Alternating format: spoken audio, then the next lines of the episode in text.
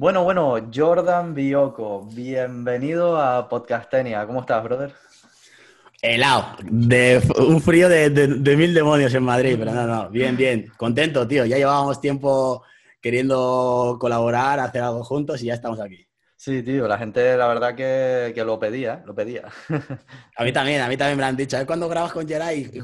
Y, muchos me dijeron que cuando estuve en Canarias tenía que haber grabado ah, contigo y tal, solo que era, iba un par de días solo y, y, con el que coincidí por, por, por, agenda fue con Joel y tal. Hmm. Bueno, si vienes otra vez, grabamos algo. Antes de, empezar, solamente aclarar una cosa para que la gente lo sepa, porque a lo mejor se lo están preguntando por nuestro parecido físico, por el tema de la tula y tal, y es que somos primos. Entonces, claro, es Jordan Bioko Forkin, y nada, y que lo sepan antes de nada, pero bueno, eh, para los que no te conozcan, quizás preséntate un poquito, haz ahí una, una biografía rápida. Bueno, yo soy Jordan Bioco, atleta de calistenia. Llevo entrenando calistenia desde 2010, verano 2010. Eh, fue empezar a entrenar justo después de aprobar selectividad, pura casualidad, incitado por un amigo. Y desde entonces he competido, eh, tuve una etapa de simplemente los primeros años de solo entrenar, luego competir, el hambre de querer competir, de ahí ya querer organizar eventos y luego ahora no sé qué soy, pero soy algo dentro de la calistenia y no tengo muy bien claro el qué, pero vamos, y ahora mismo simplemente entrenar y pasármelo bien y disfrutar de lo que hago. Bueno, actualmente un dios del Olimpo calisténico, aquí estamos todos reunidos. no. no, pero sí que es muy interesante y muy curioso lo de que empezaste en 2010, tío.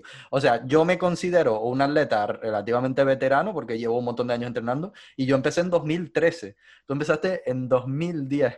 Me gustaría que cuentes un poco la historia de esos años, cómo era la cosa en esos años, al principio, que ahí yo me imagino, por lo que yo sé, eh, prácticamente era el único grupo en España, o a lo mejor había otros, quizás, ¿no? Eh, que entrenaban ahí en Madrid y tal. Eso es, o sea, yo empecé en 2010, pero ya había gente como Jamal, Dosel y tal, que empezaron en 2009, o sea, empezaron antes. Mm. El, tema es que yo, por ejemplo, empecé, que era pura coña, tío, yo terminé selectividad, eh, era verano, no había nada que hacer, hacía un calor del demonio, era hoy de echar un partido de fútbol, o un colega mío me dijo, vente para ahí unos chavales haciendo unas cosas súper locas, tío, vente y vamos a verlo. Llegué ahí, vi a Dosel mamadísimo, tirando dominadas súper bestias, y dije, guau, eso yo lo hago con la tula, ¿sabes? Me fui a colgar Jerai y ni una dominada, era, ni, una dominada bien hecha era capaz de hacer. Y la supina, que es más sencilla, no conseguía llegar arriba del todo, tío. Arrancaba, desbloqueaba, pero no conseguía subir. Y, ah, vi, que mi colega la tiró y la conseguía hacer, me piqué y ya fue poco a poco ir metiéndote en ese mundillo. De esa época te puedo decir que era, era desierto. Esa época era desierto a nivel de, de apoyos, a nivel de patrocinios, a nivel de visibilidad, a nivel de, de todo. Era, era puro desierto. Era simplemente gente que se juntaba porque le gustaba hacer eso, porque veían vídeos de, americanos de gente que hacía ese rollo en YouTube y lo quería llevar a su barrio con sus colegas pero ya digo, a nivel de apoyos, ni siquiera los ayuntamientos te daban bola. Mm. Eh, no, es parques, ¿no? Parques me imagino que tampoco había. Claro, parques había. había eh, los, las barras gruesas, gordas. Sí, de las antiguas. De las antiguas o, los parquecillos de madera que tenían ya mil, mil usos y estaban ya un poco más que, que si te subías te caías te matabas, ¿sabes? Pero tú sabes si había más grupos eh, en España, aparte de ustedes, así en ese año. Grupos, a ver, yo, sé, sé, que había como, como nichos, o sea, había, en Valencia sí que había movimiento. Eh, había movimiento ya en Madrid, o sea, Barbario ya estaba, eh, Dosel y toda la gente ya, ya tiene un, recorrido, ya tenían meses trabajando. En Valencia ya había gente, estaba, había un, es que no, no sé si Alejandro ya estaba en esa época, ¿no? No sé si en esa época ya estaba, pero en Valencia ya sonaba que había movimiento también. Ah. Había como ya movimiento en Valencia. claro, el tema es que ni siquiera se sabía muy bien el nombre del deporte. Por así. Entonces, claro, lo que había era grupos de gente que hacía dominadas en algunos parques y tal, pero tampoco creo que ellos dijeran, nosotros hacemos calistenia y somos un grupo de street workout, sino que era en plan, había gente entrenando en diferentes sitios, ¿no? Total, la gente se juntaba con, sus colegas y intentaban eso, y al final yo creo que había más gente practicándola de la que realmente éramos conscientes en esa época. Claro, claro. Pero es que no, no tenía ni. O sea, no, se sabía lo que era. A mí me pasó en 2013 que no sabíamos ni lo que estábamos haciendo, me imagino, en 2010, ¿sabes? Eh, no, había esa conexión de, hostia, están haciendo un evento en Valencia, vamos a ir para allá. No, no, no, había nada de eso.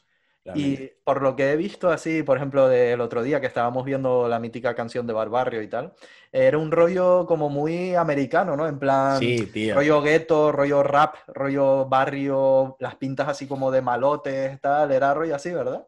Era, era ese rollo total, total, porque al final piensa que lo que hacíamos, todo lo que hacíamos en esa época era un calco de lo que veíamos en YouTube. Y YouTube eran los americanos, rollo Rough Riders, rollo muy rapero, muy de, de barrio, muy de underground, ¿sabes? Era lo que lo, intentamos replicar en nuestros barrios de aquí de Madrid Está curioso.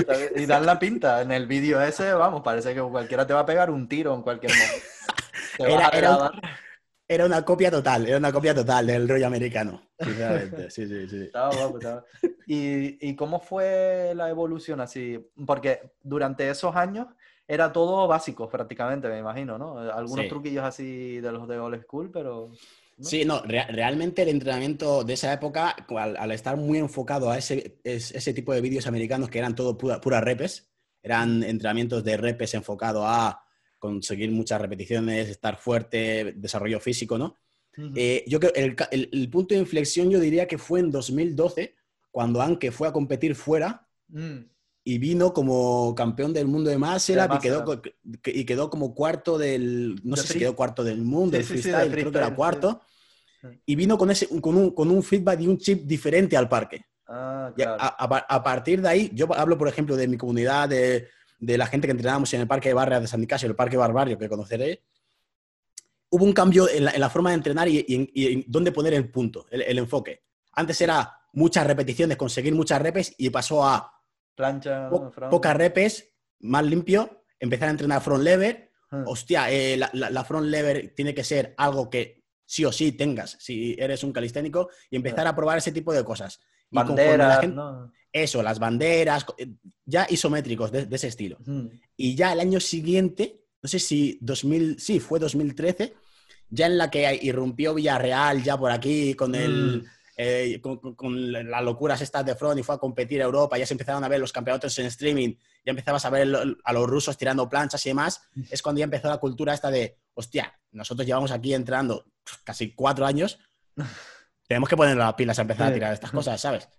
Y fue ahí cuando empezó el, cambio de chip y, la progresión esa a empezar a entrenar elementos estáticos eh, y más, más dinámicos, el freestyle tal como se conoce, En realidad les cuadró súper bien para mi gusto porque eso les hizo hacer lo que mucha gente debería hacer, que es empezar mucho con básicos, fortalecer mucho y luego ya ponerse a hacer otras cosas, pero primero, ¿no? Primero tener una buena base.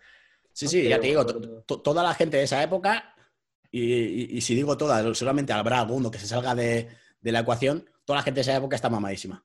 Porque todos los que de esa época que se han mantenido, todos se tienen, tienen una, base, una base importante de repeticiones y de que tienen un físico notable, por así decirlo. Mm. Yo me acuerdo que se lo conté a Anke el otro día, que en 2013, 2014, por ahí, cuando yo estaba empezando, eh, vino Yamal, que él suele venir mucho a Tenerife y tal. Sí y nos puso una rutina. y yo había tenido gastroenteritis unos días antes, pero ya me sentía bien, ya estaba recuperado. Y nos puso una rutina y empecé a hacerla y era repes, repes, repes, repes, repes, en círculo, en escalera, no sé qué. Y me empezó a dar como el típico bajón de azúcar y me empezó a doler la barriga otra vez, se me reactivó la gastroenteritis. Y cogí, ¿y sabes qué hice? Estábamos ahí, éramos un montón en el parque, pues me fui poniendo como por un lado, por un lado, por un lado, y me fui sin que nadie se diera cuenta. me fui para mi casa. me, eché a descansar un rato, me tomé un poquito para recuperar el azúcar. y cuando me encontraba mejor volví a ir al parque.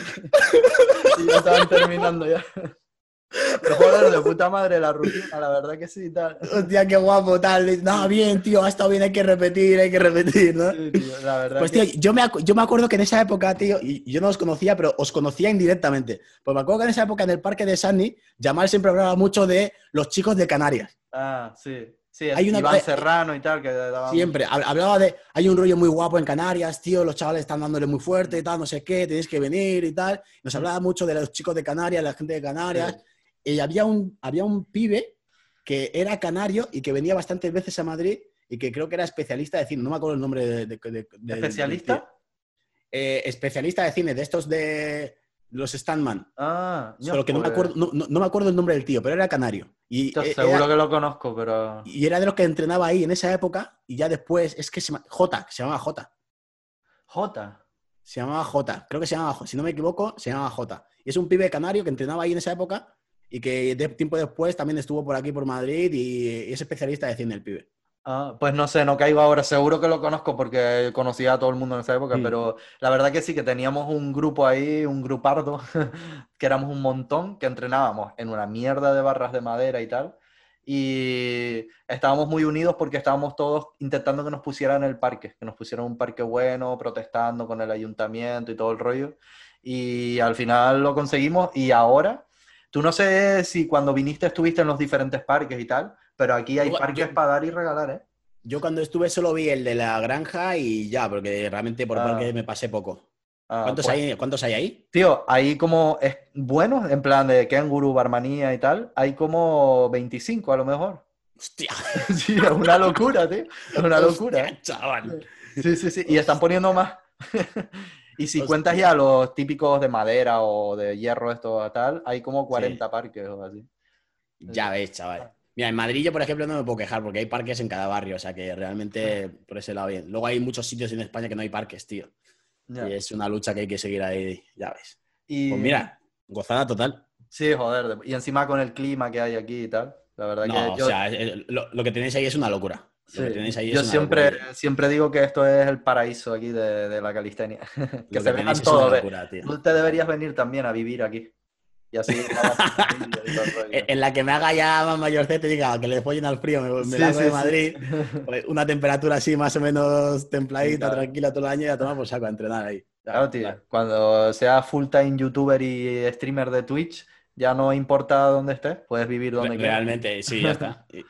Ahí para allá, para Canarias todos. Te pegas unos entrenos con Vadim también, que está por aquí. Hostia yo, me acuerdo que cuando vino Vadim iba, iba a quedar con él en Madrid para grabar, que al final estuvo por Madrid de paso. Sí, y, al final no, no, se quedó. Tenía como un recorrido pensado. Eso es. Tanto Tenerife que dijo, aquí me quedo. Eso es, eso es. Sí, me lo dijo, me lo dijo, me lo dijo. Y algún día sí, tenemos que pegarnos. No sabes, tío, la, de gente que me ha escrito, la de hazte un entrenamiento con, con Geray, con Joel, con Vadim y con Hermes. Yo, imagínate. Yo, madre mía, sería puede puede explotar, puede explotar el planeta ese día. Joder, eso puede ser loco. mira, para cerrar con el tema de, la historia y tal, eh, tú que has estado desde el principio, ¿cómo has visto la evolución de la calistenia y el street workout durante todos estos años? evolución, evolución entendida a, número de participantes, evolución entendida a. Sí, un, poco de todo, ¿no? Y, también de cómo ha variado eso, que al principio era solo básico, más resistencia, luego entró el free, luego ha entrado también el tema de, del street lifting, no sé, cómo. ¿Qué te parece a ti cómo ha evolucionado? Eh, arranque de etapa inicial de repes, poca gente, poca visibilidad, 2009 más o menos que empezó esta gente, hasta 2000, digamos, 12 aproximadamente. Había, era, todo enfocado a pura rep, eh, poca visibilidad, realmente era poca gente la que entrenaba y no había nada, casi nada de contenido o poquísimo en redes. Em, de 2013 a 2015 aproximadamente es el arranque de las competiciones, toda la fiebre esta de que todo el mundo quería competir, todo el mundo quiere viajar para, Rusia, empezar el, que si colaborar con la Federación del Mundo y tal. Eso es como una fiebre loca que se empezó a... a, una, fiebre loca que empezó en todos lados con el tema de las competis. Mm. Y en cuanto a visibilidad, había gente, había bastante gente, pero...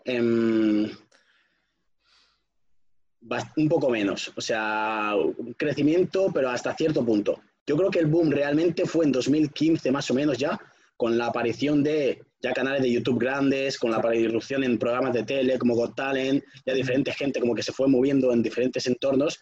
Ya no era el, el, típico chaval que simplemente iba a entrenar al parque, sino que la gente que empezaba a entrenar calistenia o que me, está metida dentro del mundo de calistenia quería más o quería profesionalizarlo ya por el lado de creación de contenido, por el lado de creación de eventos o mil historias. Y ahí creo que es cuando se produjo bastante, eh, un, boom importante sobre todo, y que el número de participantes, por lo menos en España, creció un montón y la visibilidad que cogió el deporte en España fue mucho más grande de golpe ese año y creció. Se hicieron muchos parques también en esa época. Muchos parques, muchos eventos, y casi eh, se hacían eventos cada mes, tío. Había como, porque estaba también, estaba la OES, eh, estaba la, otra organización, había como muchas organizaciones y mucha gente haciendo muchas cosas a la vez. Y estaba guapo. El que era competidor y le gustaba el deporte este, lo, lo gozaba porque estaba guapo. Mm. Luego está eh, siguiente fase que yo diría que es 2017, por ejemplo, que es más o menos todo lo que ya hay hasta esa época, más las Ultimate Battles, que es como ya traer el escaparate de campeonatos grandes a España. Y, el, otro salto en cuanto a, vale, ya no es eh, que los mejores de España van fuera a competir, sino en plan, ya somos el foco, uno de los focos de país referente en cuanto a campeonatos, en cuanto a nivel de calistenias, en cuanto a mil historias, ¿sabes? Em, y ya después de ahí hasta aquí, eh, el número de participantes es grande, hay una versatilidad brutal a la hora de montar eventos, conseguir patrocinios y demás. Em, hay un, como dices tú, hay, hay, sitios en los que hay un montón de facilidad para conseguir parques de calistenia y, y se ha crecido un montón, una barbaridad en los últimos años, una, una barbaridad, hasta, hasta lo que estamos hoy. Yo, eh, una cosa, Jordan, eh, antes se te oía súper bien y ahora se te oye medio raro el micrófono. Mira a ver si pusiste, a lo mejor pusiste otro micrófono que no es. Porque antes se te oía sí, cierto, cierto, cierto. Porque como se hace... Ahora. You chiquita diferencia ahora, de sonido. Ahora sí. Como, como, se ha cerrado. Vale. Que... Eso, que lo que veo también en estos últimos años es que se ha... La calistenia se ha hecho como mucho más general, ¿verdad? Porque antes la gente ni sabía lo que era la calistenia luego ya sabían lo que era y decían, no, sí, esos que están ahí en el parque haciendo locuras y tal. Y ahora, quien más y quien menos ha entrenado alguna rutinilla de calistenia, y sobre todo incluso con la cuarentena y tal, como que ahora ya no, no, solo la gente sabe lo que es, sino que lo ha hecho. También creo que es una época buena en ese sentido, ¿no? Que todo el mundo hasta la ha probado y todo. Claro, ahora, ahora, mismo es, es, el, es el resultado, ¿no? De todos estos años de, como tú dices, por ejemplo, ahí, ahí cuando entran en Nación toda la gente que ha estado creando eventos, toda la gente que trabaja en redes como tú, Nordin, yo, toda la gente que crea vídeos, que crea contenido en relación. No, y Vadim me ha ayudado también. Porque... Vadim, o sea, Vadim, que es una locura en, habla hispana, ¿sabes? Locura total. Mm. Y todo eso se ha concentrado con que de repente en 2020, y también una tendencia en los últimos años de que lo funcional ha ido ganándole terreno al, al gym tradicional, a la forma tradicional de entrenar. Ahora ya casi todo el mundo le dice entrenamiento funcional, te lo compra, porque es como muy, oh, es lo trendy, ¿sabes? Sí, sí, sí, que es un poco funcional, me parece como en plan calistenia, pero para débiles, por así decirlo, en plan. Total, es como, wow, lo trendy, lo que mola, lo, lo actual, ¿sabes? En plan, en vez de hacer anillas, hace este RX. RX, esa es, esa, esa es, total, total. Y, y, esa es la historia, tío, yo creo que, que es, es como un cúmulo de todo, Y también justo que llegar pandemia cerrar todo y es un deporte que puedes practicar en tu casa, realmente. con, lo mínimo puedes, entrenar. Y ahí es cuando ya de repente, no sé si tú lo viste, hubo una fiebre de repente que todo el mundo estaba haciendo directos entrenando en su casa, haciendo flexiones, pinos, y, todo el mundo quería aprender a hacer cosas de calistenia. No, y nosotros con la aplicación, que sacamos un reto de un desafío de 21 días entrenando en casa y tal, antes de eso, los desafíos a lo mejor tenían eh, entre 5.000 y 10.000 participantes y ese tuvo como 80.000. Locura. Locurote, tío. La verdad que se notó, se notó. Pero locura máxima total, ya ves. Bueno, eh, cerrando con el tema de la historia, quería preguntarte ahora por ti personalmente, que seguro que hay mucha gente que le interesa. Primero, me gustaría hablar de, de una cosa que llama mucho la atención en ti, que es tu aspecto físico. Y eh, tú seguro que lo has vivido, ¿no? Mucho, que es que mucha gente te lo achacará a la genética. Y quería preguntarte por eso, en plan, ¿cuánto crees tú que hay de genética? ¿Cuánto hay de trabajo? ¿Cuántas facilidades has tenido tú por tu genética o cómo ha sido el tema? A ver, yo creo que hay una parte que en todo, que hay una parte de genes, que, que es, eso es innato, eso es de cada uno, ¿sabes? Mm. Ahí eso es una base. Y, negarlo sería tirarse un triple. Mm. Luego también hay que entender, mucha de la gente que, lo, que me ve y simplemente la achaca a la genética no es consciente que yo llevo entrenando de 2010, por ejemplo. son, son 10 años, son 10 años y en los que yo, por ejemplo, empecé, los que ven, es que incluso mis fotos de antes de empezar a entrenar no tengo ninguna en, Instagram, eran todas época 20. las fotos que tengo en Instagram, que solo hacen las comparativas de ha pasado tanto tiempo, la primera foto que suelo utilizar de la banda en la cabeza y tal, que es rollo barbario, allá llevaba ocho meses entrenando y tirando repes. O sea, no es de, mi punto de arranque, ¿sabes? A mí me pasa igual, estuve buscando fotos así de cuando era un pibillo y tal, y casi todas las perdí porque estaban en 20 y no las tenía guardadas y tal, y y no tengo muchas, tengo alguna que otra suelta, pero... Claro, y, a, mí muchas veces, siempre que me dicen lo de, nada, eso es genética, digo, bueno, vale, pues si sacas esa genética, perfecto para ti. Mm. Yo creo que hay una parte que es genética, una parte súper importante que es el entrenamiento, la alimentación que lleves. Mm. En mi caso, yo como una barbaridad, entreno una locura. La gente que eh, está conmigo ve cuáles son mis hábitos y dicen, no sé cómo no estás muerto, la verdad. ¿Sabes? Y eh, hacía tiempo que dejé de meterme en la pelea esta porque sé que no a todo el mundo, cuando le diga que estoy así porque entreno de locos y estoy así porque como de locos, se lo van a creer. Hay gente que lo achaca a mil factores. Yo ya no me meto en esa guerra, ¿sabes? Ya hacía tiempo que dije, mira, que cada uno crea lo que quiera y diga lo que quiera simplemente, mientras que no vengan a, tocarme las narices todos los días como me pasaba una temporada, pues me da igual ya, ¿sabes? Y de, de chusarte y eso te acusan bastante, me imagino también. Total de locos, tío. Y sobre todo es gente que nunca me ha visto en persona. ¿Sabes lo que pasa? Es gente que nunca me ha visto en persona. La gente lo que pasa en redes, tío, que te ve. O sea, tú, yo a Instagram subo la foto, hostia, chavales, subo la foto en la que salgo más mamado. A Instagram no voy a subir una foto de recién levantado y, o, de perfil, que sé que el, perfil no me, no, me, gana. Yo sé, por ejemplo, que en fotos mi pose frontal llama, porque soy amplio, pose frontal. Y, los abdominales y los abdominales. Y si me va a tirar una foto para Instagram, me la voy a tirar cuando haya tirado los cuatro sets que me tengo que tirar ese día. Y voy a estar hiper mega congestionado y, voy a, y me voy a tirar una pose frontal que, es que todas mis fotos son similares. Y vas a parecer un maldito Hulk. Pero de ahí ah, que, que, es que la, gente no, te ha visto nunca en persona y dice, va, este tiene que pesar, medir un ochenta y pico, pesar 90 kilos y es imposible, imposible que tenga los hombros tan redondeados, el pectoral así, el abdomen así, eso es de pinchado. Bueno, para la gente que no lo sepa y tal, eh, aprovechamos y cuánto mides y cuánto pesas. Yo mido 1,77 y peso 77,5. Ah, joder, está bastante bien aún así, ¿eh? Está bastante bien. Yo, yo mido 1,76 y peso 71 ahora mismo, así que estás ahí mamado. ¿eh? Mamado está. Pero sí que es verdad lo que dices. Por ejemplo, yo no sé si a ti te ha pasado, pero a mí me pasa mucho y es, por ejemplo, el debate con la rosa, que todo el mundo dice que la rosa se chusa. ¿Tú lo has visto en persona, la rosa? Yo lo he visto en persona y es más, he hablado de este tema con la Rosa, en persona. Pero, ¿no te parece que en las fotos parece eso? Parece que es triple. 1,90 y pesa 100 kilos. Y luego tú lo has visto en persona y dices, coño, es chiquitito dentro de lo que cabe. En, fotos, Andrea parece el triple de lo que es. claro, entonces todo el mundo dice que se chusa y yo digo, ah, yo lo he visto en persona y no te diría que casi seguro que no. Que no. Y, además, y si te fijas, las poses de Andrea son las poses que le favorecen. Es que además, justo estuve hablando con él de esto. Mira, yo te voy a contar una cosa. En las Ultimate Battles 3, eh, las últimas que, fueron, este año no, el anterior, vino Andrea, que vino de juez, estuvimos cenando y demás, y charlando sobre todo este tema, todo el tema del hate que le caía, porque el tío estaba súper rayado, rayadísimo. Me imagino, me imagino. Y salió la conversación de hablando de redes de esto. Y salió y dijo el, que no entendía el por qué un montón de gente que no lo conoce de nada le abre directamente con el te has pinchado.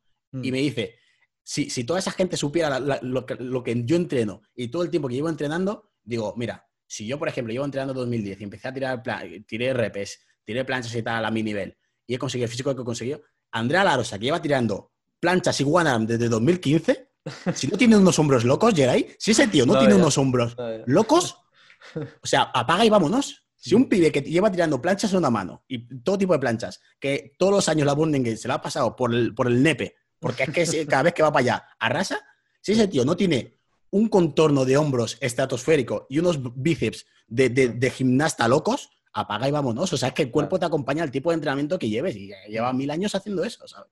Claro, es eso. Y, si me dices que es un chaval que acaba, claro, si me dices un chaval que acaba de empezar, lleva seis meses, y de repente tiene el pedazo de hombro de Andrea y dice, no, que es solo de tirar plancha durante seis meses, digo, mira, eh, dudo, eh, no sé, Rick, huele, ¿sabes? sí. No, pero y, eso también, que, tú lo ves en persona y no te parece algo tan increíble y tan loco, no es algo descomunal ni nada. Me ha pasado mucho con mucha gente que he visto en persona, a los que acusan de chuzados y tal, y los he visto en persona y dice, bueno, está fuerte, pero no es algo loco. Por ejemplo, no sé si sabes quién es Adri Airlines. No, no, la Federación es. de es uno de la Federación de Culturismo Natural que ganó el campeonato del mundo incluso. Y tú lo ves en las fotos y dices natural, como dicen ellos, natural de Cuenca, ¿no? Natural de. natural mis cojones, ¿no? Pero lo vi, pero lo vi en persona y, y cambia la cosa y te entra más dentro de, ah, vale, vale, está súper fuerte, es grande, tal, pero, pero no es algo que, es, que no quepa en las puertas, ¿sabes? Es una cosa más normal al ser natural. Y después, ¿tú has ido a los Arnold Classic alguna vez? Sí, sí he ido. En los Arnold Classic, ahí ves en persona a los super chuzados, a los que... Y eso sí que lo ves y dices, no, es algo loco, algo descomunal. Claro, claro, que, los ves y son armarios andantes, que te pasan al lado, ¿sabes? Sí, sí, yo me acuerdo eso, de estar caminando por fuera del Arnold Classic, llegando y ver grupos por los lados y mirar y decir, yo, y ver a un tío que cada por su cabeza, ¿sabes? Y, decías, Dios, qué, qué cosa más extraña, tal. Y ahí sí que obviamente pues chusado de cajón. Que lo ves y te impacta en persona y dices, qué, qué, qué, mastodonte, qué locura, ¿sabes? Exacto. Pero no, con esta gente no ni con la mayoría de atletas así, ¿sabes? Que suelen acusar y tal. Yo he visto a muchos en persona, por ejemplo, a Sergio Ordóñez también le han acusado mucho de chuzarse. Pero un montón, a Sergio un montón. Y además al ser eh, íntimo mío y con Sergio tengo una, relación muy fluida. Claro, es una que te pasaba el chuzo a ti, ¿no? Claro, eh, eh, es que nos han dicho de todo, tío. A mí y a Sergio nos han dicho de todo, brother, de todo, de todo. Y es como, y claro, y, y, Sergio tiene un genio, tiene un genio un pronto. lo conozco, lo conozco. Efervescente, ¿sabes? efervescente. Y claro, muchas veces una de tú, deja el móvil ahí anda, no, ni se te ocurra contestar que la que puedes liar, ¿sabes? Cuando, cuando lo de las piernas, ¿te acuerdas? Que hubo una polémica porque yo puse una historia diciendo, entré en pierna, cabrón, está. Ah, sí, sí. Sergio subió una historia Raúl Villarreal y estaban como hablando de fondo y se veía Sergio, Yeray, cómeme la polla, no sé. No, no, Sergio tiene un pronto muy efervescente, muy, muy... El tío, el tío, cada uno es como es, ¿sabes? Sí, sí, sí, total. Y a Sergio sí le ha pasado mucho, le ha pasado un montón que le, le han llamado chuzado. O sea, yo creo que en general eh, todavía existe el, concepto ese de que con entrenar calistenia no te puedes poner fuerte y todo aquel que se pone fuerte entrenando calistenia es porque se ha pinchado. Sí. Y porque como si te, fijas... te bien las fotos y todo el rollo ya... porque si te fijas a todos los que llaman chuzados de calistenia porque tienen un físico que consideran que no es el que tiene que tener la gente normal que entrena calistenia. Ah, sí, sí. Eso es el mayor mito, tío, que a ver si se va quitando, pero es una locura el mito ese de los de calistenia son todos flacos. Porque a mí hace gracia, porque yo no sé, yo supongo que a ti te habrá pasado también, pero cuando tú sabes las típicas fotos de que haces entrenos en grupo y se sacan una foto 30 tíos ahí en las barras y tal, la típica foto de grupo cuando termina la quedada. Tú ves esa foto y dime tú quién está flaco ahí, porque, claro, tío, yo reviso, yo tengo un montón de fotos así y las veo y digo, el 80% están todos mamados, en plan, todos bien fuertes con los abdominales, tal. Entonces, ese rollo de, no, en calistenia están todos flacos, es como, más bien sería, en el gimnasio hay muchos gordos, diría yo, que es lo que he visto. También, también. Claro. Pero... y, también el, definir el concepto de flacos para ciertas personas. Claro, si, si no ser un Mister Olimpia es ser flaco, bienvenidos al grupo. Yo soy flaco, ¿sabes? Esa es la historia. ¿Dónde poner el, este de ser flaco? Si un chaval que entrena tiene, tiene el pecho marcado, tiene sus hombros marcados, el abdomen marcado y está bien en compensado, y para ti es, como no está grande, es, es un chupado, pues bueno. Eh, no, te entra ahí, vale, pues la calistenia es de chupados. Pues, digamos que la calistenia forma atletas y el gimnasio forma estética. Mm. Sí, y depende de cómo enfoques el entrenamiento, todo el rollo, lo típico. Claro. Que, bueno, eh, para preguntarte más sobre el tema de tu genética, que no me quedó claro. Entonces, tú, antes de entrenar, en la, foto, en la época de esa foto 20, ¿cómo eras? Eh, ¿Eras flaco? Yo, era... yo, he sido, yo he sido siempre, siempre el típico chaval que era flaquito y marcado. ¿Vale? Mm. Siempre. O sea, mm. desde pequeñito era delgado y siempre tenía el abdomen marcadito, solo que era delgado de cuerpo de toda la vida. Y nunca empezaba, nunca me interesó nada, ni el gimnasio, ni muscular, ni nada por el estilo, porque no me, no me llamaba típica foto flaco en el espejo, en plan, ya se va notando el gym con los abdominales. Pero típica, típica foto flaco en el espejo con el... Con los calzoncillos. Con el, con el colgante del rosario, ¿vale? la, la, gorra para atrás y, los calzoncillos por fuera. El gallumbo saliéndose, la tira gallumbo y el Nokia C55 con la camarita y el más malo de mi casa. Ese era yo, ¿sabes? Y, a, base de entrenar es por, lo que he generado masa muscular, pero yo he sido siempre delgado, atlético, era el típico chaval delgado y atlético. ¿Y, ¿y eras anchito así de estructura y tal o era más bien...? No, fino, fino. Porque si incluso, incluso si te fijas, yo tengo una cintura muy, muy fina igualmente. O sea, hay, hay, partes de tu cuerpo que por mucho que entrenes se van a quedar tal y como eres, ¿sabes? Mm. Yo, yo he sido fino siempre, nunca he sido mm. ancho. Eh, ahora tengo la, doy la, impresión de ancho porque amplias espalda, el dorsal se ensancha y frontalmente quedas, quedas más grande. Pero siempre he sido muy finito. Y entiendo que con el tema de la dieta, por lo que me has dicho, tú es eso, tienes tendencia a ser flaco y por lo tanto lo que haces es comer a muerte para intentar ganar masa, porque si no te quedas flaco, me imagino, ¿no? Porque si no comes tanto, tanto, no creces, me imagino. Claro, yo, eh, el, tema de la dieta es que realmente yo nunca he hecho dieta. ¿Y qué pasa? Como, como tampoco nunca he entrenado para ponerme grande, porque me he puesto grande a consecuencia de entrenar, no he entrenado para ponerme grande, sino eh, es eso. El, el tema de la dieta es que yo siempre he sido un glotón pero siempre, siempre he sido de comer cantidades ingentes desde pequeñito, ¿sabes? Y en la que empecé a entrenar, es, esa voracidad de querer comer más y más y más, pues eh, ha sido una locura. Y te ayudó a, construir, por así decirlo, ¿no? Eso es. Lo, que sí que es cierto es que no hago dieta, pero como de todo. O sea, como, como, como pescado, como carne, como, como de todo. Como legumbres, como, como lo que se diría una dieta variada y unas buenas cantidades, como tres veces al día, no pico entre horas y llevo unos hábitos, digamos, eh, regulares, ¿no? ¿Y pecas mucho con la comida basura y tal o, cómo vas en ese tema? Hubo una, hubo una, temporada, una temporada que sí, que pecaba mucho, pero a nivel físico no lo notaba, a nivel de rendimiento sí que lo notaba. Ya, te notabas como más embotado, ¿no? claro, te notabas como más pesado, más tal. A nivel físico no, porque tú te miras al espejo, sigues quemando cinco días de entrenamientos a la semana, por mucho que te metas dos piezas a la semana, tu cuerpo las va a quemar la va a quemar, porque, porque te da. Pero ¿qué pasa? Que a nivel de rendimiento notas una barbaridad cuando empiezas a comer bien a cuando estás comiendo mal. Ya, me imagino. Y con respecto ahora a tu entrenamiento, ¿cómo definirías tu método de entrenamiento hoy en día? O sea, ¿qué haces tú entrenando? Yo realmente a día de hoy todo está enfocado a repes lastradas voy a decir rep en las tradas por no, decir, no decir street lifting, que ahora porque te salta el copyright. que, ahora, que ahora hay movida con eso. Vamos a decir rep en las tradas, ¿vale? Y es en lo que está enfocado mi entrenamiento en el último año. Y es en lo que donde me ha nacido la pasión ahora y el, y el focus. Y estoy enfocado a querer conseguir la dominada, pasar de 100 y el muscle up llegar a algún momento de mi vida a 50 y con eso ya poder caerme tranquilo a, dormir, al ataúd, caerme tranquilo, ¿sabes?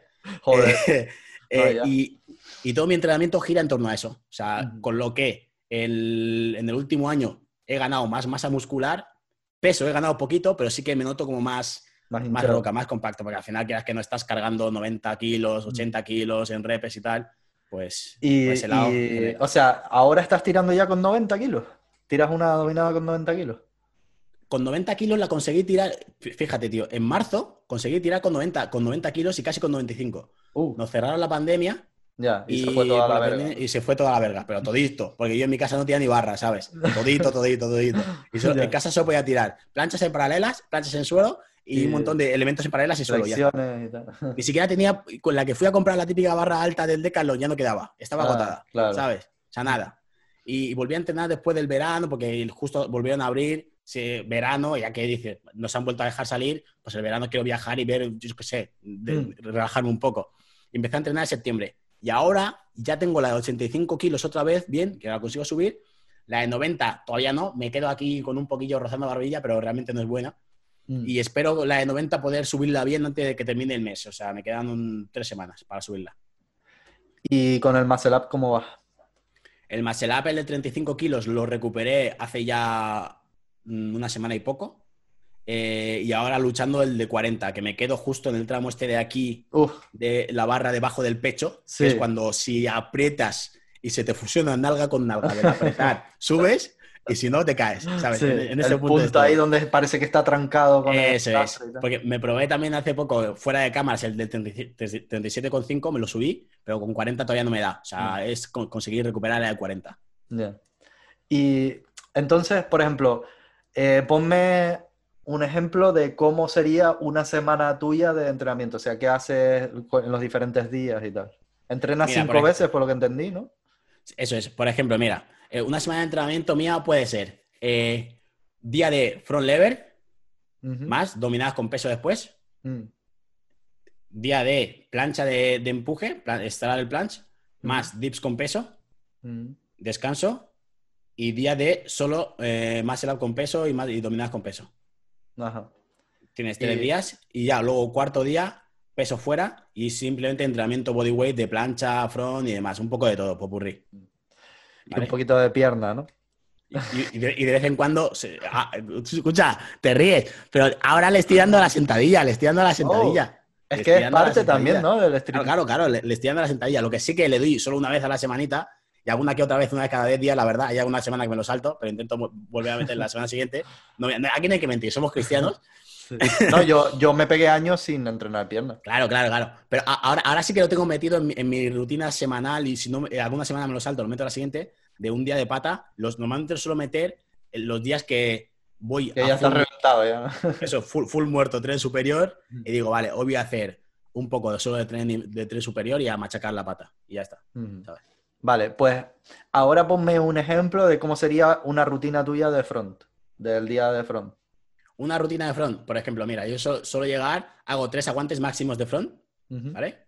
Luego, en el descanso, en la segunda tanda sería lanzar front lever, de front lever a positiva, a pica, volver a bajar front, a pica, eso son cuatro veces, otras tres tandas, descansar, la siguiente sería del, desde el ice cream hasta pica y de pica bajar a front, volver a la ice cream, pica, pica front, cuatro veces de esas otras tres, y luego al final suelo acabar con goma en cadera, goma en la cadera, lanzar la front completa y pull up de front, front completa, pero pull up de aguantar con goma, marcar un segundo, pull up, un segundo, pull up, un segundo, pull up. Cuatro repes, tres veces, descansar y eso es front lever, por ejemplo. Ya termino con la front.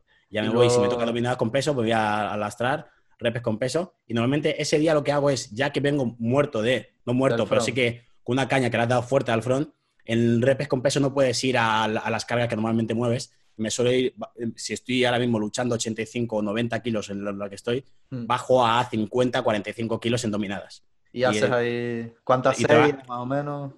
Trabajo con, esos pesos, me muevo entre 5 y 8 repes y unas cuatro, unas cuatro series. Y voy bajando. normalmente suelo empezar, si le he metido mucha front y depende cómo me note, puedo, puedo empezar desde 50, ir bajando peso y subir repes, o desde 45 ir bajando peso, subir repes. O sea, a lo mejor haces cuatro series con 50 kilos, luego haces cuatro series con 40 kilos, así. Suelo hacer, por ejemplo, si empiezo con 50 kilos, hago dos series con 50, luego bajo 45, hago tres, y ah. luego con 40 hago 4. Voy, ah, Conforme voy bajando peso, subiendo. Ya, para compensar. Está guapo. realmente... Una rutinita así está sabrosa, ¿eh?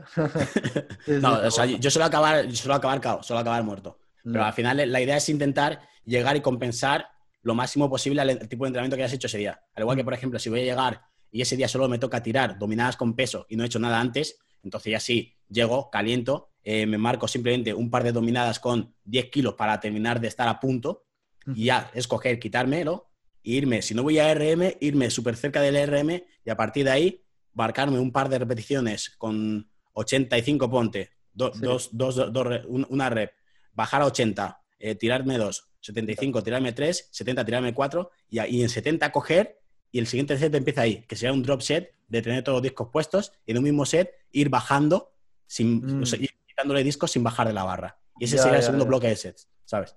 Y ese día vas me, imagino con un compañero, te va quitando los discos, sigues haciendo repes y te va quitando. vas haciendo repes, sí. Eso está bueno también, ¿eh? Uf, está duro, está duro. Es titánico, y, sí.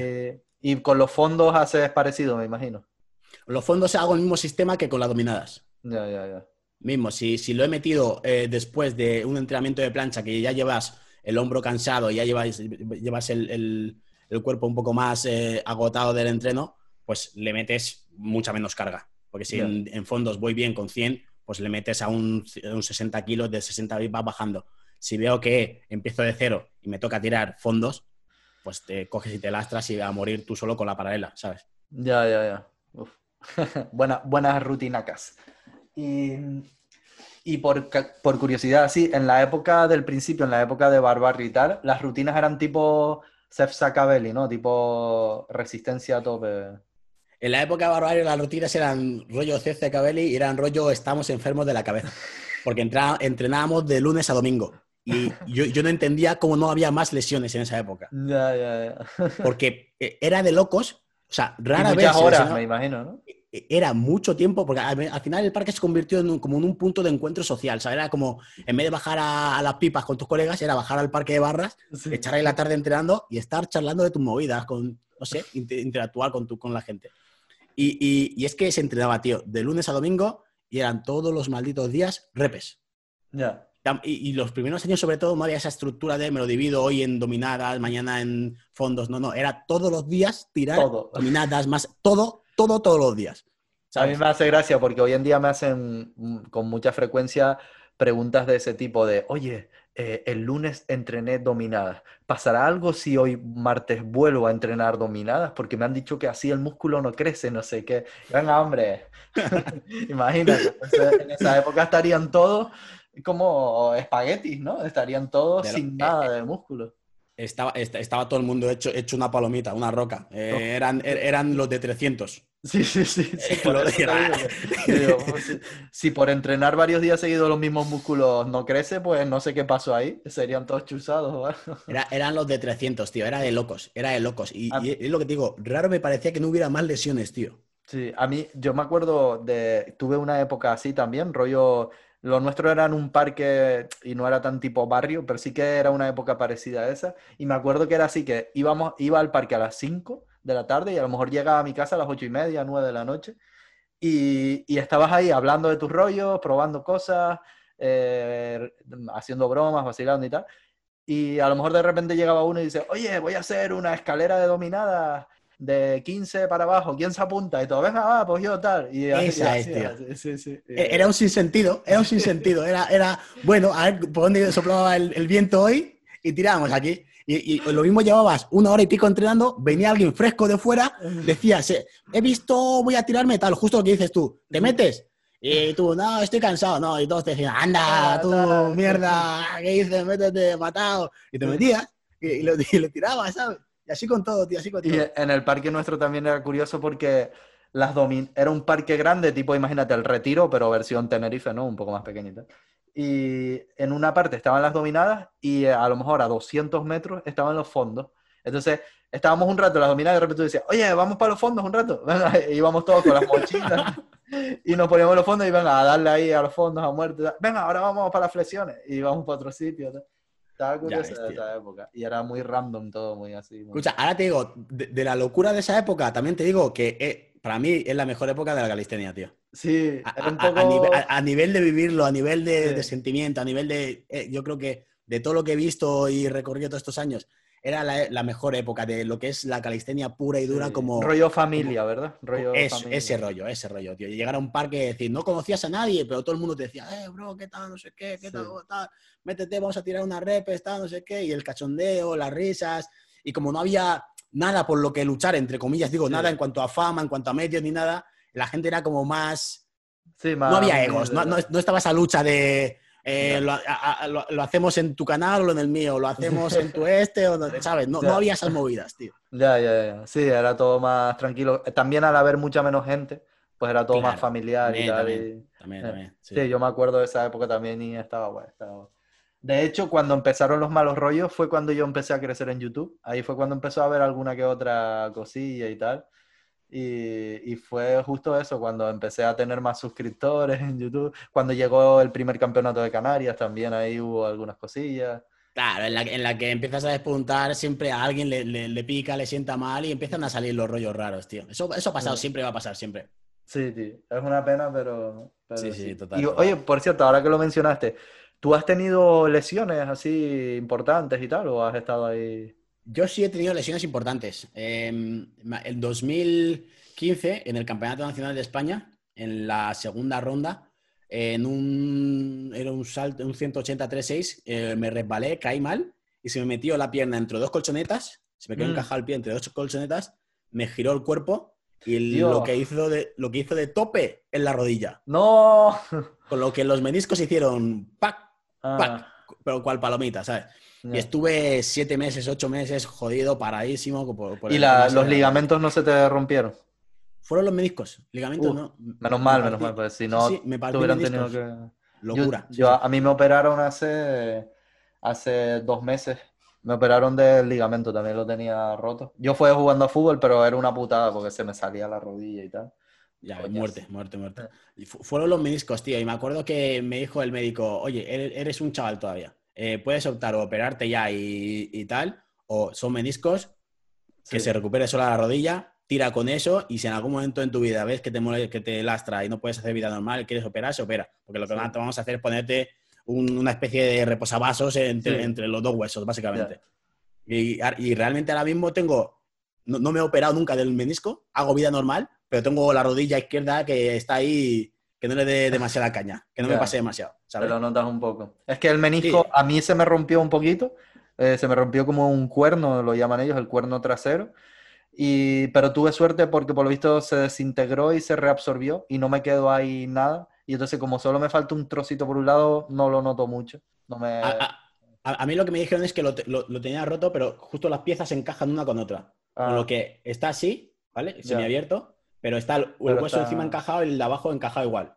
Y, simplemente que hay momentos que te va a molestar. Me dijeron que cuando haya cambios de temperatura, cosas de esas, cuando hagas muchos esfuerzos así, rollo bruscos y tal, y no tengas la articulación rodada, pues te va a molestar un poco. yo, pues sí, pero vamos, realmente no, me ha dado, salvo los primeros meses hasta que consigues rehabilitar la zona, fortalecer el cuádriceps y demás, y todos los músculos para que la rodilla esté más fija, a partir de entonces no me, ha, no me ha vuelto a molestar, realmente. ¿Y de resto no has tenido así más lesiones? Y de restos, la otra lesión así gorda que tuve fue en el codo y fue en el 2017 después de, del Campeonato Autonómico de Madrid. Yo estuve compitiendo en Madrid para clasificarme al Nacional, competí en Madrid, me clasifiqué eh, solo que durante la competi me hice daño, que hacía un frío de la hostia, y me hice daño en el codo, en una, plancha.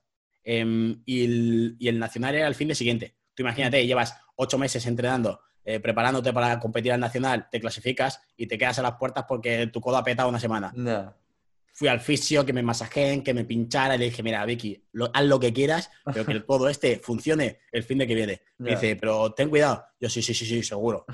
mis cojones, claro, tú vas a estar yo llegué a la competi y en ese momento, en el momento en el que tú agarras barra, esos dos minutos, porque eran rondas, esos dos minutos se te olvida que te duele el codo y tiras todo. Claro. Pero como, a, muerte.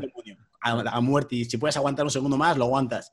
¿Qué pasa? Que justo terminé y tenía el codo tú que no podía ni siquiera doblar el brazo. no sé qué, no, me acuerdo lo que me dicen, me dicen el codo, que me lo dijeron los médicos, pero no me acuerdo.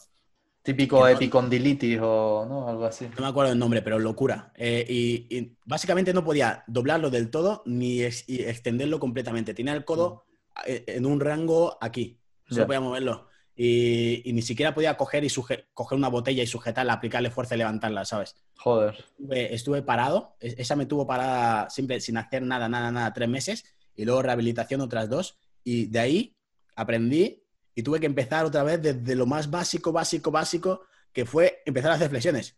O sea, empezar a hacer flexiones que sin que te moleste la articulación, ¿sabes? No. Joder. es que yo creo que si, por ejemplo, hoy en día te dieran la opción de, de volver atrás con todo lo que sabes y tal, seguro que dirías, mira, mejor no competir. ¿no? Mejor no, forzar porque es una estupidez. Por... En el momento te parece que la competición es como lo más importante que vas a vivir en tu puta vida y tal, pero después te das cuenta que no hubiera pasado nada tampoco, ¿no? Si no hubieras competido y tal. Total, claro. E, e, esa es la, sabiduría, ¿no? Que se coge a posteriori, que si ahora mismo pudiera volver para atrás, me cogía a mí mismo, me daba un collejón y decía, ¿dónde vas? Quédate en tu casa, quédate dos, dos, tres semanas en tu casa, recupera tu codo y sigue tu vida, ¿sabes? Pero oye, se dio así, en ese momento el, ansia de querer competir y las ganas de, y, el, ir pensando sobre todo en plan de, llevo aquí con mis colegas chupándome el parque frío por las tardes, entrenando a tope para llegar a esto y tal, y ahora que, me voy a quedar aquí pues, solo porque me ha petado el codo, si fuerzo un poco, llego. Ya, y la lié. Sí, la lié, la lié.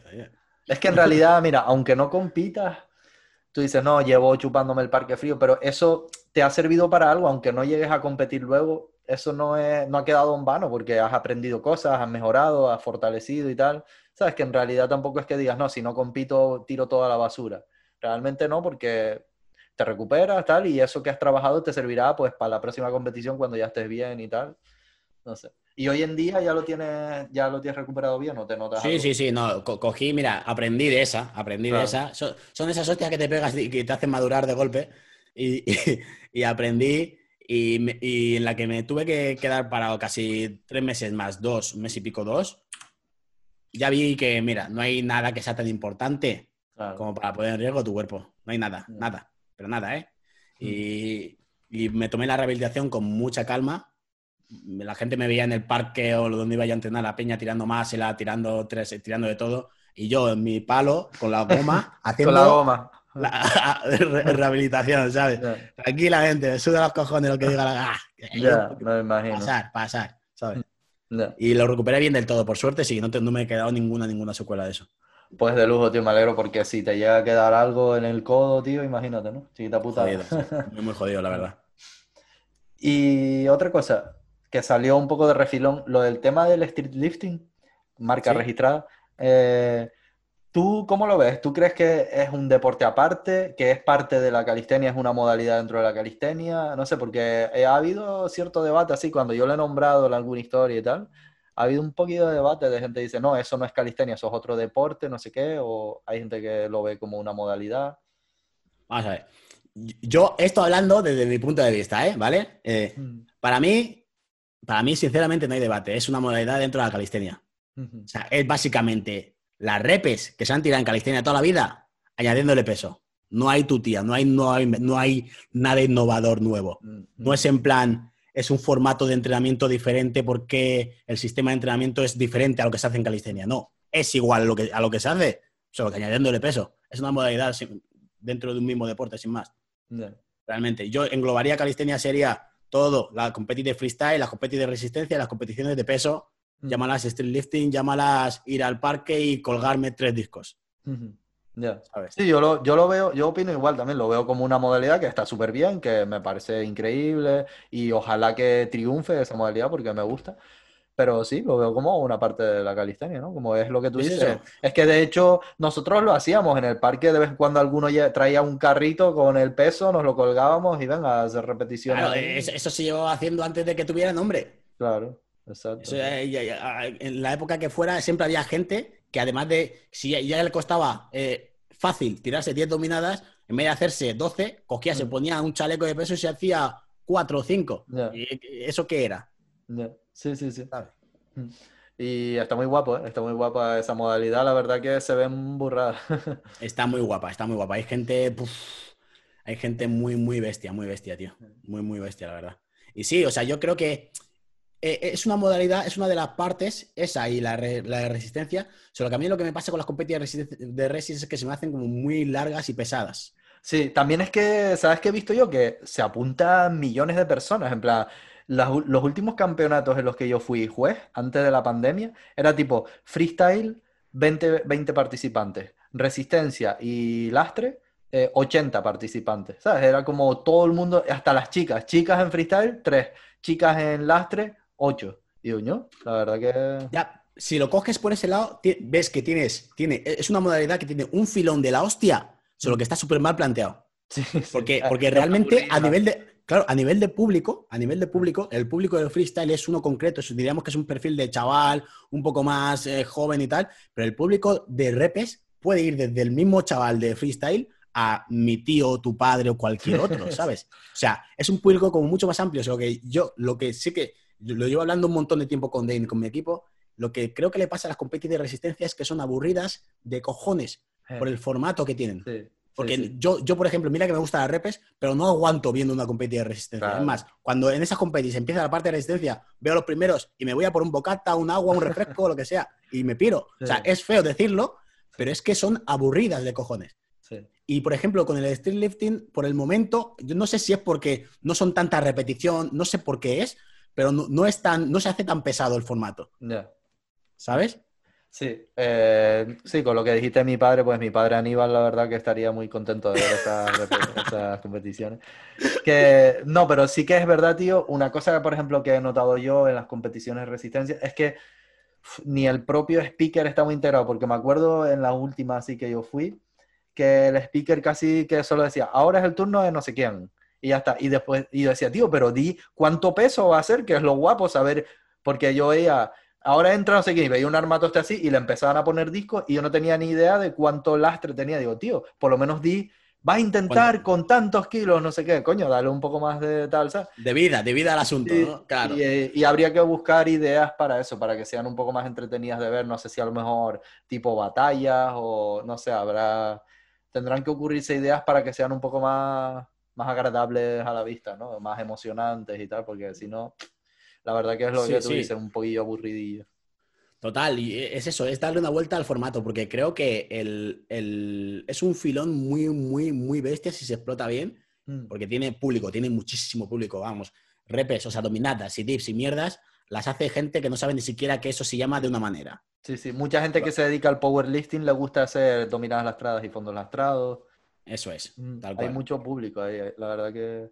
Y en repeticiones también, en repeticiones sin lastre, también hay mucha gente que le gusta, tipo la gente que se prepara oposiciones y cosas y le coge el gustillo y tal.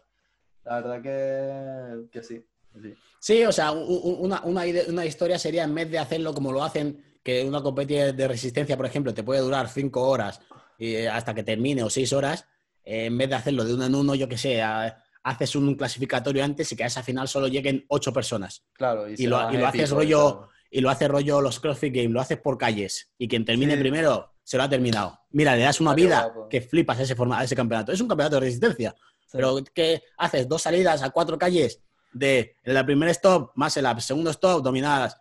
Empiezas aquí, terminas ahí. Si llegas antes y varios jueces contigo por el camino, por el pasillo, lo has terminado. Y es un formato que, vamos, eh, a nivel de, de redes sociales, medios, puede reventarlo el triple que el formato que hay ahora mismo, por ejemplo. Pero el problema cuál es? Claro. Hay que. ¿Cómo consigues el apoyo para esas cosas? ¿sabes? No, y el COVID también, problemón. Claro, y el COVID.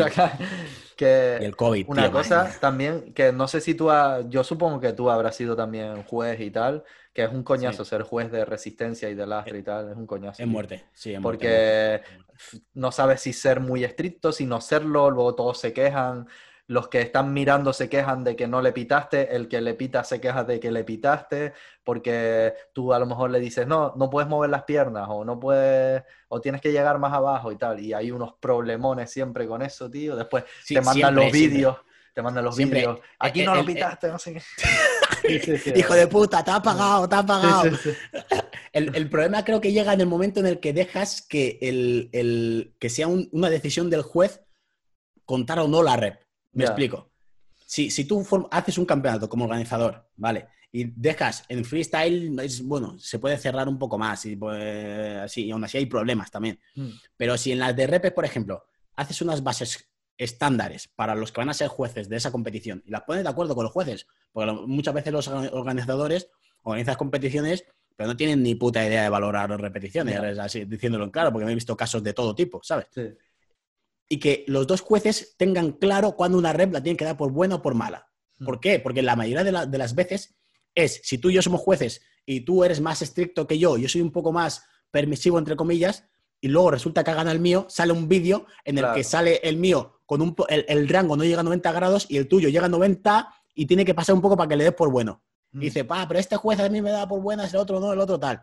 Y ahí van a o a por ti o a por mí o a por tal, cuando realmente no es un ¿sabes? No es culpa de, ese tipo en concreto que estaba ahí, sino porque no hay unas es complejo, eh, es, complejo. Es muy jodido. Es porque, muy jodido. ¿sabes una cosa que me ha pasado a mí también? Que a lo mejor en las reglas del campeonato lo ponen súper estricto, tipo, por ejemplo, los muscle up. No se puede mover las piernas más adelante de un determinado tal, eh, tienes que, no puedes hacer un impulso con las rodillas, tiene que estar todo perfectamente. Y luego llegas al campeonato y ninguno de los competidores es capaz de hacer ni una así, estricta. Y entonces dicen, yo, ¿y qué hago? ¿Los dejo a todos en cero? ¿O cuento, soy un poquito más permisivo y alguna que esté más o menos ahí y tal, le digo que es así? Y te ves ahí en situaciones de, de en como me rija con las normas que me pusieron, no hace Aquí no, no, pasa nadie, no pasa nadie, claro, sí, sí. Eso también es cierto. eso también es cierto, eso también es cierto. Sí, o sea, en ese caso lo, que habría que hacer sería los jueces en ese punto, en ese momento, hablar entre ellos, reunirse y decir, oye, que si nos podemos realmente con reglamento, de aquí no pasa nadie, o sea, no hay, no hay campeonato. ¿Qué hacemos? ¿Levantamos un poco la mano? Vale, le levantamos. Pero el error creo que está en que en, eh, tú llegues como juez tranquilamente con tu criterio a decir, vale, todas las repes estas son buenas y punto, pero justo si ha ganado el uno a otro por una repetición y porque tú le diste una no repa a uno y el otro esa la daba por buena, se te ha montado el pifostio a ti, ¿sabes? Y del marrón te queda a ti, esa es la gran putada, tío. Hmm. Pero mientras, en cambio, si hay un reglamento estándar en el que te puedes apoyar y decir, mira, a mí me han dicho que si la el rango no pasa de 90, no es repetición, no pasa de 90, no es repetición. Lo siento, chao. Sí. Sí, sí. No, es, cosa tuya, ¿sabes? En algunos estados sí que han sido muy estrictos en ese sentido y al final los competidores se cabrean un poco mucho porque no le pasas una, en plan, eres muy estricto y pitas mucho, pero al final es mejor porque todos están con las mismas condiciones y se sabe que, que, todos están por igual y al final es, es mejor que ser más permisivo con unos, los otros no.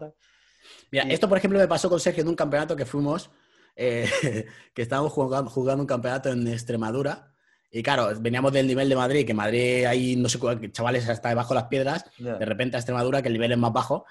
Y claro, Sergio es Sergio en Madrid y Sergio en Extremadura. El tío decía, mira, o sea, eran, veías un cuadro de puntuaciones, a mí me daba palo poner a alguien un cero, tío. Pero a este, a este tío no. O sea, te refieres? Sí, sí, sí, o sea, porque el tío iba puntuando y, era de 0 a 5. Y claro, o sea, yo por no poner un 0 ponía un 1 muchas veces, en plan de, wow, un 1, un 1 y medio y tal. El tío decía, no, un 0. Pero, tío, o sea, tú ves el nivel, me pasaba justo lo que tú dices, ves el nivel general de la competición, o sea, están todos en, el mismo tramo de ninguno tiene una plancha limpia, ninguno, o sea, están en el mismo, el mismo rango. Entonces, acomoda las puntuaciones para que el que más tenga de, ellos sea la puntuación máxima y el que menos tenga sea la mínima. Dice, no, no, no. Para mí, si, eh, eh, eh, un tío, si no tiene plancha aquí, no la tiene en Madrid, no la tiene en Bajo, no la tiene en Extremadura, en Almería, ¿sabes? No sé, yo, yo en, competiciones de ese estilo lo que hacía, que creo que es lo más recomendable en competiciones más caseras, así y tal, era intentar eh, hacerme una idea general de cuál era el nivel. Preguntaba, oye, aquí el que más bueno es que hace tal, enséñame un poco tal. Y a lo mejor decía, vale, pues después de ver todo esto, pues ya digo, mira, pues una full plancha aquí es lo, lo más top es un 9 porque aquí no hay nadie que tire más de una full plancha, entonces un 9. Y en dinámicos, el que más tiene tiene un 540, entonces bueno, pues un 540 le voy a poner una notilla alta también y a partir de ahí ya vas bajando. De ahí Hacia abajo, claro. Pero es difícil, es difícil. Es complicado, ¿eh? Ser, juez, es jodido. es muy jodido, ¿eh? sí, sí, sí, sí. Sí, sí. Estás vigilado por todos lados y por móviles que no sabes que te están grabando. y otra cosa que te quería así preguntar y tal, es el tema de que ya hemos visto algunos ramalazos en lo que llevamos hablando, de los salseos, porque parece que la comunidad de calistenia como que de fuera puede que parezca que, haya, que ha sido muy tranquila y tal, pero ha habido unos salseos que flipas, ¿no? Eh, yo creo que tú has estado ahí siempre al tanto y tal. Sí, sí, siempre ha habido salseos, siempre, siempre, siempre, siempre, la verdad. Ha eh, sido muy, yo, yo digo, menos mal que no hay un canal tipo Pico de Oro Calistenia o algo así. Porque, de pura calistenia, ¿no? Ya ves. Ha sido una locura. también hay, Ahora creo que está más tranquila la cosa, me imagino. Pero... Y, también es cierto que no es para nada el nivel de salseo que hay en el mundo del fitness.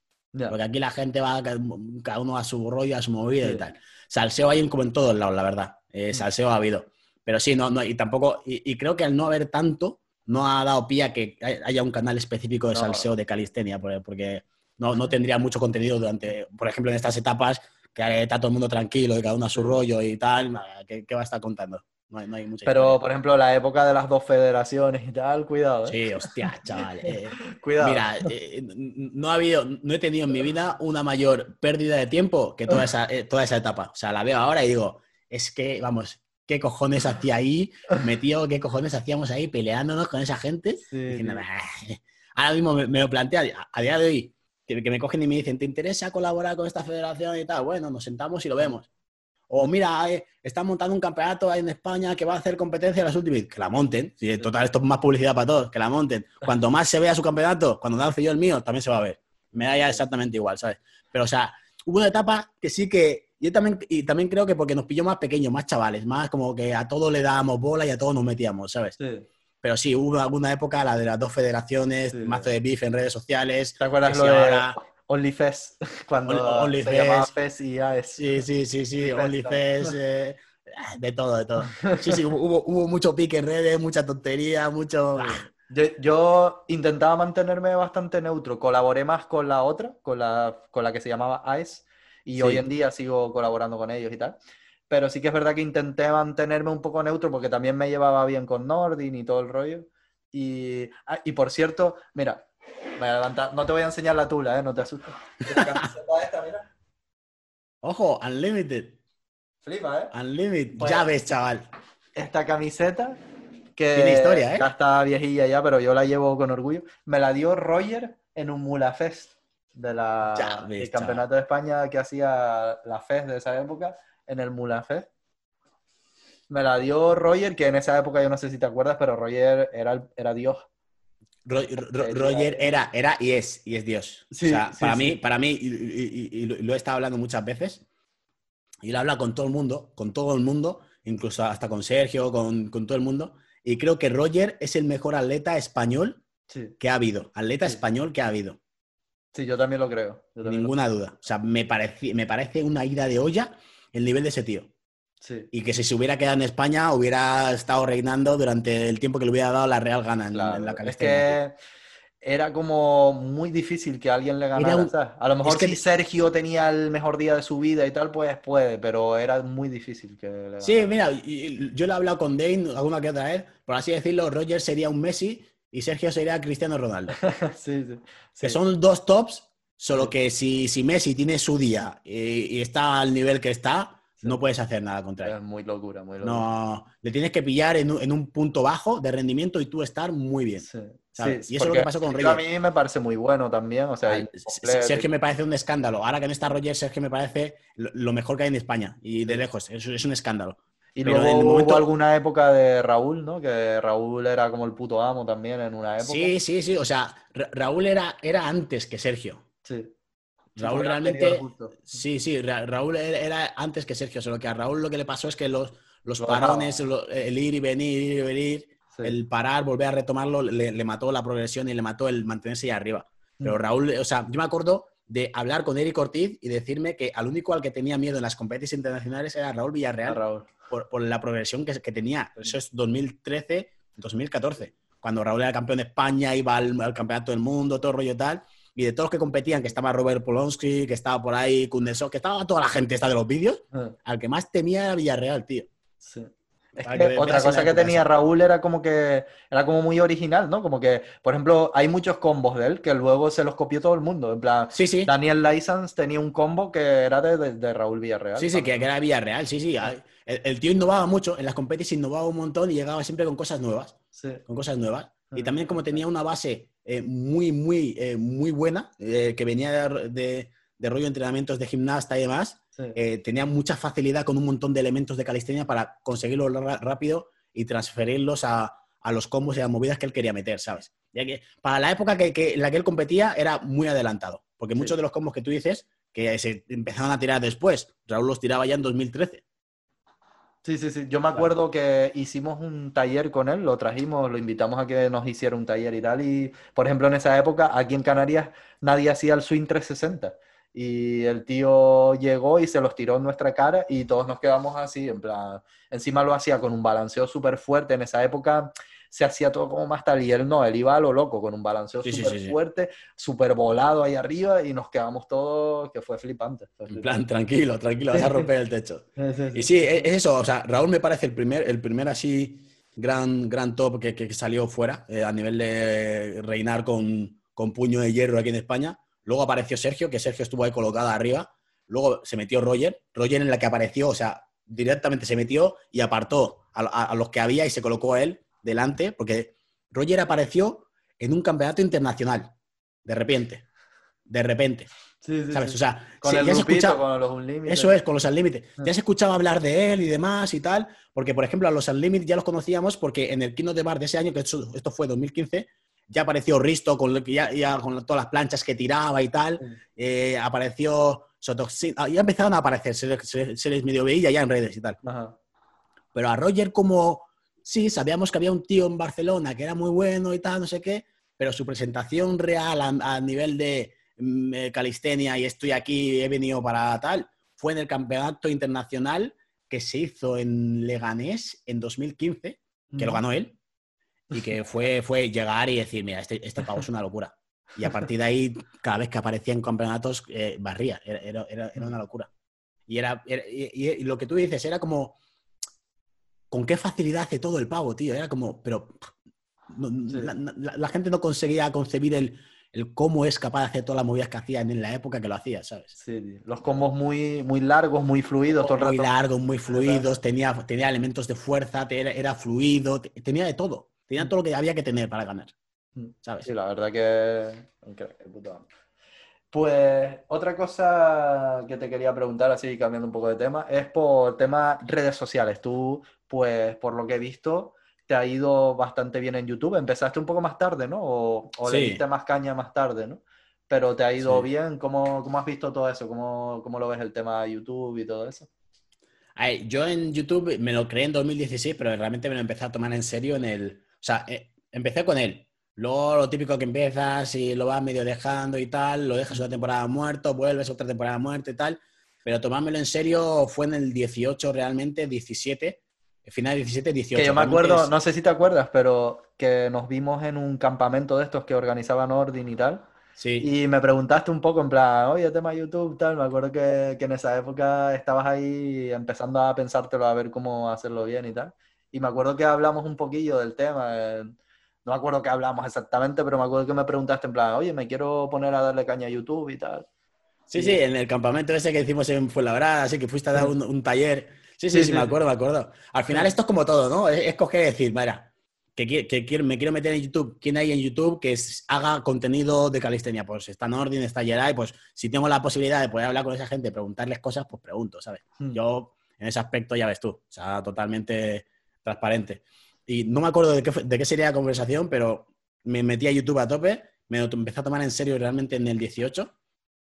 Al principio era todo muy enfocado a vídeos de rutinas y tal, solo que llegó un punto, tío, a que a mí personalmente eh, hacía vídeos porque sabía, sabía, que la gente quería ver esos vídeos, pero no porque yo quisiera hacer esos vídeos. No te llamaba mucho la atención y tal. Hacía vídeos porque sabía que, bueno, hago estos vídeos porque la gente quiere consumir rutina de pecho, rutina de tal y tal.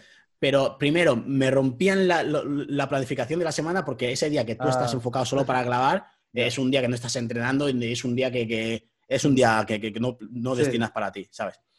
Y, sobre todo que eran vídeos que yo cogía, eh, los grababa, los editaba y luego no tenía esa, ese, ese ansia de querer verlo. Ni siquiera veía vídeos de ese, estilo. Era como, estoy creando vídeos para otras personas, pero no para el tipo de espectador que soy yo, ¿sabes? Y luego ya cambié el enfoque de los vídeos eh, a rollo más blogs, que son realmente yo lo que veo en YouTube, son un rollo de blogs. Eh, hmm. y dije, mira, a mí me gusta este tipo de vídeos, voy a dedicarme a hacer los vídeos. Lo mismo tienen menos visitas, pues tendrán menos visitas. Me voy a dedicar a ver los vídeos que a mí me molaría ver en mi canal, hmm. ¿sabes? Sí, más tipo blog y tipo retos también, ¿no? Cosas claro, tipo blog, tipo retos, que es más rollo interactuar con mis colegas, estar de risas, eh, hoy nos toca esto, tal. No mm. tanto en plan, hola chicos, soy Jordan, hoy vamos a reventar el pecho, cinco, el bloque 1, bloque 2, bloque 3, bloque tal, hasta luego, chao, dale like. No, en plan de, ¿qué pasa chavales? Estoy con Georgie, mira, se nos ha roto el coche, estamos yendo a entrenar y tal, hoy nos toca tirar con lastre. Ah, ese tipo de cosas, ¿sabes? Y también ahora, pues subiendo alguna que otra cosa de, de Twitch ahí, resubido y tal, que. reacciones, ¿no? Y cosas así. Eso y tal, y que tira bastante. Y en, y YouTube, pues sí, me tiró, hubo una racha que me tiró fuerte en el, el, año pasado, y este año también, que es cuando ya llegué a los 100K, en, hace como seis meses, y ahora estoy en 127, creo. O sea, va creciendo a su ritmo de 2.000 y pico, 3.000 al mes, y ahí se mantiene, o sea que va bien. ¿Ya te llegó eso que tienes colgado es la plaquita o no? No, no, la plaquita la tengo en, el cuarto, pero sí me llegó, me llegó. O sea, que, ah. tío, lo que me pasó con la placa, escucha, yo pensaba que la placa... Yo tengo el modelo antiguo, ¿eh? Ah, vale, vale, es que claro, tú eres old school, tú eres de, la vieja escuela. Yo, pensaba que la placa la mandaban automática y nunca pedí la ah, placa tipo, no ¿sabes? Claro, no pedí la placa ni hostias, hasta que de repente llego un día y digo, estoy hablando con mi novia y le digo, Lucía, es más raro, o sea, yo llegué a los 100K ya en, en, en abril, el principio de mayo, la placa esta se supone que tarda un mes y pico, no, llega nunca. Dice, mira en internet, seguro que hay algo que tal. Mira en internet y te pone que tienes que solicitarlo, no sé qué. ah, vaya, pues eso no lo he hecho. La pedí y me llegó en una semana, ¿eh? no, me llegó nada, no me tardó nada en llegar. La tengo ahí, puesta en la habitación al lado de un muñeco Goku. Y luego... y, luego, y luego a nivel de redes sociales, tío, a ver. Total, ahí está, ahí está. La tengo ahí puesta al lado muñeco. La, la, tengo, la tengo ahí puesta al lado muñeco de Goku igual, tío. y luego a nivel de redes sociales, realmente lo que me enfoco más sobre todo es en YouTube y en Instagram. Y ahora ya con el Twitch, eh, que le estoy dando caña a los directos. ¿Y el tema Twitch cómo lo ves? ¿Qué te parece? Yo me lo paso pipa, la verdad, me encanta. Sí, tío. y eso que no tengo tantas visitas ni gano casi nada de dinero y tal, pero... El tema Twitch, ¿sabes qué pasa con Twitch? El tema Twitch es que es como, como más liberación. O sea, es como, vale, en YouTube sé que tengo que crear vídeos de este estilo, de este formato, rollo tal, no sé qué, muy más relacionado con calistenia y tal. Pero en Twitch lo mismo un día te da por ver un vídeo de, yo qué sé, de cualquier mierda, ¿sabes? O sea, cosas que no son de lo, del consumidor normal que te ve. Y tienes mm. esa posibilidad de una nueva, una nueva herramienta, ¿no? Y poder hacer lo que quieras y crear una nueva comunidad ahí, ¿sabes? Sí, sí, yo mm, la verdad que es eso, que me pongo a ver vídeos medio random de cosas que, me da por ahí. Vamos a ver este vídeo, vamos a reaccionar a esto, vamos a tal. Eso es. Y está entretenido y, después es eso, incluso si alguna cosa te queda muy guapa, pues la recortas y la subes en el canal. la subes a YouTube y ya está. Pero sí, o sea, a nivel de redes, eso. Yo creo, a mí el tema, este año me ha subido el Instagram bastante, creo que por el tema de la pandemia y demás y tal, que me ha subido como 60.000 seguidores este año. Y el, y el YouTube me ha subido bastante. O sea que tanto en YouTube, en YouTube y en Insta estoy más o menos 120, 127. Y el Twitch aquí arrancando con él y a ver cómo va.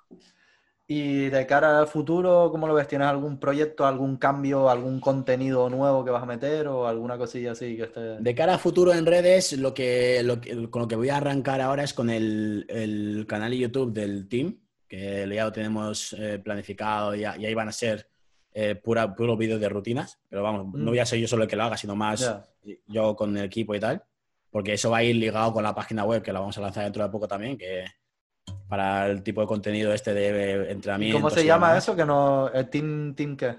Team. Ah, team, Bioko, sin más. Eh, que, hashtag, ¿no? Hashtag eso es, eso es. Mm. Que va a ir ligado a la página web que se va a llamar igual y va a ser muy, mucho contenido de entrenamiento y demás. Y por eso, eso, ese es el próximo proyecto que vamos a lanzar a finales de este mes. Espero que, incluso antes, espero a ver si sale ya. Y, a nivel de redes, simplemente mantener, seguir, entre, seguir creando contenido en, Instagram, en YouTube y en Twitch por aquí, entretenerme un poco y, a ver si me lo paso bien por, por esta. Y de cara al entrenamiento, eso, ¿no? Lo del muscle up con 50, la dominada. De cara al entrenamiento, mi, objetivo es en algún momento conseguir un muscle up con 50, una dominada con más de 100 kilos y tener la, front lever sólida y la straddle planche bien, o sea, tener plancha, eh, repe con, con dominada lastrada y repe con muscle up lastrado. Pues lo veremos, estaremos, estaremos atentos. Yo creo que ya podemos ir cerrando por aquí. Vale. Eh, nada, decirle a la gente, pues los que no te sigan, pues que te sigan en YouTube, en Instagram y en Twitch. Todo muy fácil de encontrar, ¿no? Jordan Bioco y sale rápido, me imagino. Sí. Y nada, que muchas gracias por haber estado aquí en Podcastenia y ya nos veremos cuando te vengas a vivir a Tenerife, pues ya le daremos caña juntos y demás. esa es, esa es. Algún día hay que tirar para allá, hay que tirar para allá. Mi retiro espiritual a Tenerife. Qué, qué lugar, tío, qué lugar, qué lugar. Pues nada, voy a ir cortando por aquí y seguimos y respondemos algunas preguntas de Twitch. Vale, sí, eso es. Pues nada, gente de YouTube, cortamos aquí, ya saben, eh, Twitch, eh, Instagram, YouTube, Jordan Bioco. A tope. Corazón.